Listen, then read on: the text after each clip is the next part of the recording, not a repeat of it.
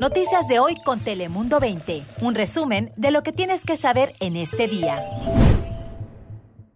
Hola, ¿cómo están? Les saluda Lisette López. Hola, los acompaña Daniela Guichené. Y Cris Cabezas, hola, ¿cómo están? Buenos días. En nuestro condado, algunos ya piensan en cambiar a nivel color naranja. Sin embargo, la nueva variante brasileña del coronavirus podría impedir el avance de cese de las restricciones sí se debe de tener preocupación, pues las cepas este, tienen mayor índice de contagiosidad y que pueden comportarse con mayor agresividad que la cepa original que conocimos, que, es, que nació en Wuhan, ¿no? Ese es el infectólogo José Hurtado hablando de la variante brasileña, de la que ya se han detectado dos casos en nuestro condado de San Diego. Las autoridades expertos señalan que la mejor manera de combatir las nuevas cepas del virus es vacunando a la mayor cantidad posible de personas. Mientras todavía se estudia la eficacia de las vacunas contra estas nuevas variantes, además se mantienen las restricciones de seguir usando el cubrebocas, la distancia social y evitar las aglomeraciones para luchar contra el virus. Preguntan, doctor, quiero hacer cita, ¿ya está usted vacunado? No, pues todavía no. Bueno, este, ahí me avisa. O sea, ya estamos empezando a ver esa situación que los pacientes dejan de venir porque no estamos vacunados. Y ahí escuchen al presidente del clúster médico en Tijuana. En la ciudad fronteriza, médicos y personal de salud marcharon hasta la frontera para exigir a las autoridades que se les aplique la vacuna contra el COVID-19. Y es que el plan de inmunización diseñado por las autoridades no contempla a la segunda, tercera y cuarta línea de médicos en esta pandemia, por lo que tienen que buscar otras alternativas para poder vacunarse. Por ello han querido alzar sus voces contra las autoridades. Sería un blindaje prácticamente del sector más vulnerable, ¿no? Pero no por eso tenemos que, pues, echar las campanas al vuelo y decir que ya estamos sobre la vacuna, porque sabemos que en Europa, aunque tienen vacuna, ya fueron, ahorita están recibiendo su tercer rebrote, ¿no? Y allí escucharon al secretario de Desarrollo Económico en Tijuana, Gabriel Camarena. Y es que las autoridades de Tijuana esperan un incremento del 30% en derrama económica y 50 mil visitantes nacionales y extranjeros desde este fin de semana. Esto se debe a la llegada de más vacunas a la ciudad. Ante la llegada de más turistas y mayor movilidad, la Policía Municipal también ha agregado más de 600 miembros de dispositivo de seguridad que se encargarán de que se cumplan todas las restricciones en restaurantes y negocios. Y seguimos con más noticias locales en nuestra frontera. Como ya saben, más de 1.500 personas llevan semanas acampando en la frontera a la espera de asilo político. Muchas de estas familias están obligadas a arriesgar la vida de los menores tratando de cruzar la frontera. Escuchen cómo habla de esto este agente fronterizo. Los contrabandistas uh, tratan de mandar a un grupo de personas, en veces de niños o... Uh, usan diferentes tácticas, lo que sea, para que nuestros agentes se desvíen, se vayan sobre, sobre ellos y así es que necesitan rescatar a niños o a una unidad familiar y al mismo tiempo están mandando a narcóticos o otro tipo de contrabando por otra área.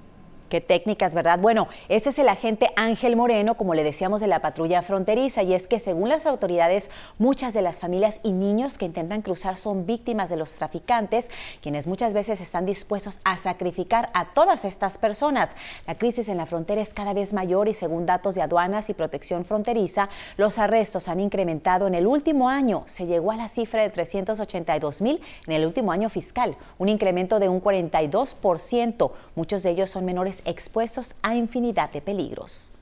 El Centro de Convenciones de San Diego a mí me parece que va a ser un buen lugar. Eh, eh, es un lugar muy estratégico. De este lado va a haber más recursos, va a haber voluntarios, va a haber mejor cuidado de todo eso. A mí me, yo estoy, yo el día que vi la noticia, yo me, yo me, me puse muy contenta y esas son las palabras de Maribel Solache, activista quien aprueba la decisión de las autoridades de San Diego de llevar a los migrantes al centro de convenciones. Sin embargo, preocupa que cada vez pues es mayor el número de migrantes no acompañados que han dado positivo por COVID-19 y se teme pues que esto pueda ser un problema de acuerdo a Axios, hasta el momento hay cerca de 300 menores infectados quienes se encuentran en custodia de las autoridades. CBP indicó que ofrece evaluación básica y tratamiento de apoyo a los menores que den positivo al coronavirus. Ahora pasamos contigo, Daniela, para conocer las temperaturas del día de hoy. Hola Lisette, buenos días. Por fin viernes y aunque estamos iniciando el fin de semana con una mañana bastante nublada y aún con probabilidad de lloviznas aisladas hasta entre las 10 y las 11 de la mañana, ya el calorcito va a estar de regreso mucho más pronto de lo que ustedes se imaginan. Hoy nos vamos a quedar con máximas en las costas alrededor de solo 60 grados, en el centro de San Diego con 63, el interior del condado con solo 1 o 2 grados más que en el centro de la ciudad, las montañas frío, eso sí, todavía con 49 como máxima y los desiertos se van a quedar en el rango bajo de los 70. Ya mañana sábado nos espera un día soleado, ya mucho más primaveral, con entre 10 y 12 grados más que lo que esperamos para el día de hoy. Pero eso no es todo. El domingo las temperaturas van a ser aún más altas. Escuchen bien para que vayan haciendo sus planes. Vamos a tener alrededor de 77 grados para las costas, en el interior 84, 85 grados, las montañas y algo fresco todavía con 60 y las zonas desérticas van a alcanzar alrededor de 80 grados. Pero bueno, como todo lo que sube tiene que bajar, lunes y martes veremos un descenso en el mercurio, pero no se preocupen, se va a volver a elevar a mediados de la semana y así nos vamos a mantener en continuo movimiento con altas y bajas en las temperaturas, pero eso sí, ya con días muy, muy soleados, por lo menos durante los próximos 8 o 10 días. Así que ya lo saben, a planear el fin de semana con esta información. Ahora vamos contigo, Cris. Así es, ¿qué tal? ¿Cómo están? Un gusto acompañarles nuevamente con más noticias y comenzamos con lamentablemente información en el norte del condado. Escuchen esto, presentaron cargos formales a una madre de Oceanside por el asesinato de su hijo recién nacido. Kelsey Carpenter, de 31 años de edad, enfrenta cargos por homicidio y por poner en peligro la vida de un niño. En noviembre del año pasado, la mujer reportó que su bebé no respiraba. Paramédicos intentaron brindarle primeros auxilios al menor, sin embargo, no sobrevivió. Quienes llegaron a conocer a la sospechosa indicaron que ella tenía un comportamiento violento violento e incluso su expareja tuvo que obtener una orden de alejamiento tras un ataque en el sitio donde trabajaba. Ojalá haya justicia para este pues pobre bebé.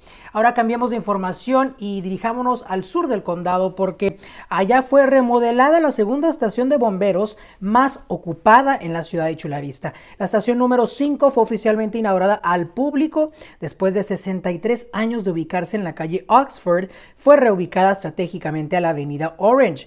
De acuerdo con las autoridades, esta locación ayudará a mejorar el tiempo de respuesta ya que cuenta con 12.000 pies cuadrados de terreno y tecnología de punta de lanza. Se estima que la remodelación costó cerca de 9 millones de dólares. El dinero fue obtenido gracias a la proposición P, que aumentó medio centavo al impuesto de la venta, un pequeño sacrificio que tenemos que pagar ahora sí que los residentes, pero es por el bienestar de la comunidad y por nuestra seguridad, ¿verdad? Yo soy Cris Cabezas, pero Lizeth, regresamos contigo porque nos tienes más. Gracias, Cris. Y terminamos con el inicio de la trayectoria de la antorcha olímpica. Recuerden que luego de posponerse el pasado verano a causa de la pandemia, finalmente este año sí se celebrarán los Juegos Olímpicos de Tokio. Fukushima fue la ciudad elegida para iniciar el recorrido de la antorcha olímpica que durante los próximos cuatro meses viajará por diferentes ciudades de Japón hasta que pues arranquen los Juegos, los próximos Juegos. Así que recuerde que la gran cita para disfrutar las Olimpiadas será aquí en Telemundo. No se lo vaya a perder, ya apúntelo en su calendario. Y hasta aquí una nueva edición de Noticias de hoy. Ya lo saben, cuando quieran y desde donde quieran le tendremos las informaciones más relevantes en pocos minutos. Yo soy Lizel López, hasta la próxima. Noticias de hoy con Telemundo 20. Suscríbete para recibir alertas y actualizaciones cada día.